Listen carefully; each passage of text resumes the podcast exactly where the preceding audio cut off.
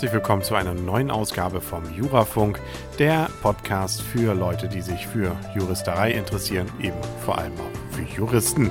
Und so geht es hier denn auch relativ ins Eingemachte, so auch bei einem neuen Urteil vom 16. Januar 2008. Dort hat nämlich der BGH beurteilt, ob es einen Kostenerstattungsanspruch des Wohnraummieters gegen den Vermieter im Fall der Selbstbeseitigung eines Mangels in der Wohnung gibt. Das Ganze beruht auf einer Pressemitteilung des Bundesgerichtshofs vom besagten 16. Januar und so heißt es dort, der unter anderem für das Wohnraummietrecht zuständige 8. Zivilsenat des Bundesgerichtshofs hat entschieden, dass ein Mieter einer Wohnung, der eigenmächtig einen Mangel der Mietsache beseitigt, ohne dass der Vermieter mit der Mangelbeseitigung im Verzug ist, oder die umgebende Beseitigung des Mangels zur Erhaltung Erstattung oder Wiederherstellung der Mietsache notwendig ist, das Ganze beruht auf 536a BGB, keinen Anspruch auf Ersatz seiner Aufwendungen zur Mangelbeseitigung hat.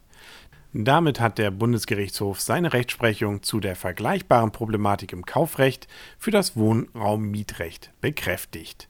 Dem verkündeten Urteil liegt im Wesentlichen folgender Sachverhalt zugrunde. Die Klägerin war Mieterin einer Wohnung des Beklagten. Im Mietvertrag vom 28. Dezember 2001 heißt es unter anderem, Heizung muss dringend kontrolliert werden. Die Klägerin hat behauptet, sie habe im Oktober 2002, also etwas weniger als ein Jahr später nach dem Mietvertragsschluss, Mängel der Heizung durch einen Installateur beseitigen lassen und den Beklagten unter anderem auf Erstattung des dafür gezahlten Vergütung in Anspruch genommen. Die Klage hatte in den Vorinstanzen keinen Erfolg. Der Bundesgerichtshof hat die vom Berufungsgericht zugelassene Revision der Klägerin zurückgewiesen. Der Klägerin steht kein Aufwendungsersatzanspruch nach 536a Absatz 1 Nummer 1 BGB zu, denn die Klägerin hatte den Beklagten vor der Beseitigung der von ihr behaupteten Mängel nicht durch Mahnung in Verzug gesetzt. Die Absprache im Mietvertrag, die Heizung müsse dringend kontrolliert werden, machte eine Mahnung zur Mängelbeseitigung nicht entbehrlich. Danach hätte die Klägerin auf Rechnung des Beklagten allenfalls eine Kontrolle der Heizung, nicht aber die Beseitigung Beseitigung von Mängeln im Auftrag geben dürfen die Klägerin kann Ersatz ihrer Aufwendung auch nicht nach 539 Absatz 1 BGB in Verbindung mit den Vorschriften über die Geschäftsführung ohne Auftrag verlangen. Diese Bestimmungen bieten keine Rechtsgrundlage für einen Anspruch des Mieters auf Aufwendungsersatz nach Selbstbeseitigung eines Mangels der Wohnung. Auch ein Schadensersatzanspruch des Mieters aus 536a Absatz 1 BGB kommt unter diesen Umständen nicht in Betracht.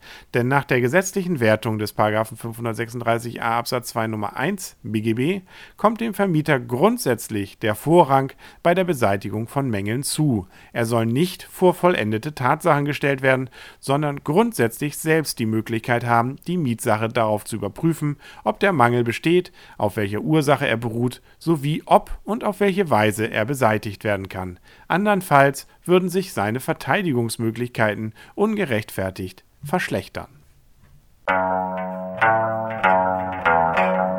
Das Bundesverfassungsgericht musste sich am 20. Dezember 2007 dazu äußern, wie es sich um eine disziplinarische Entfernung aus dem Dienst verhält. Das Ganze ist jetzt bekannt gegeben worden am 16. Januar und so heißt es in der Pressemitteilung. Der 1955 geborene Beschwerdeführer war seit 1972 Polizeibeamter des Landes Niedersachsen. Zu seinen dienstlichen Aufgaben gehörte die Verwaltung und Abrechnung der in der Dienststelle eingenommenen Verwarngelder. Im Sommer 2003 verwendete er hiervon 1200 Euro zur Begleichung privater Verbindlichkeiten.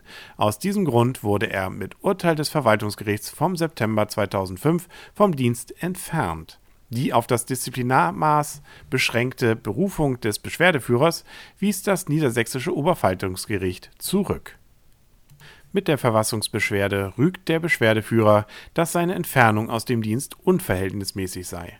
Es handle sich um ein einmaliges Versagen. Zudem sei zu berücksichtigen, dass die von ihm begangene Pflichtverletzung innerhalb der internen Kultur des Polizeiapparates nicht mehr den gleichen Stellenwert wie zu früheren Zeiten habe, was schon die Existenz des Begriffs Niedersachsen-Darlehen verdeutliche nie gehört.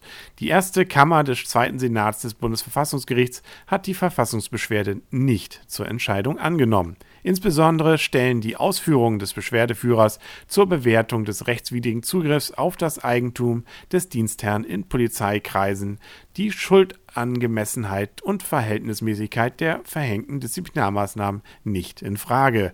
Würde man dem folgen, so wäre die Disziplinarbehörde schon aus generalpräventiven Gründen zur Durchsetzung der Sauberkeit und Funktionsfähigkeit des Berufsbeamtentums verpflichtet und könnte schon dies die verhängte Maßnahme rechtfertigen.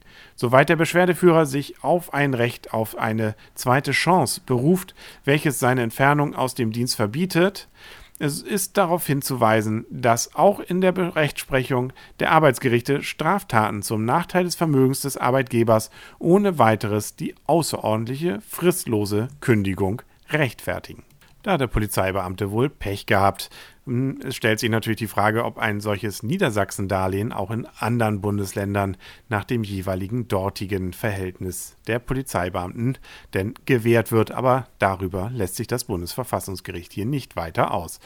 Ja, das war es auch wieder für heute und vielleicht hören wir uns ja nächste Woche wieder mit aktuellen Urteilen der oberen und obersten Gerichte in Deutschland. Bis dahin, auf Wiederhören, mein Name ist Henrik Rasemann und Sie hörten den Jurafunk.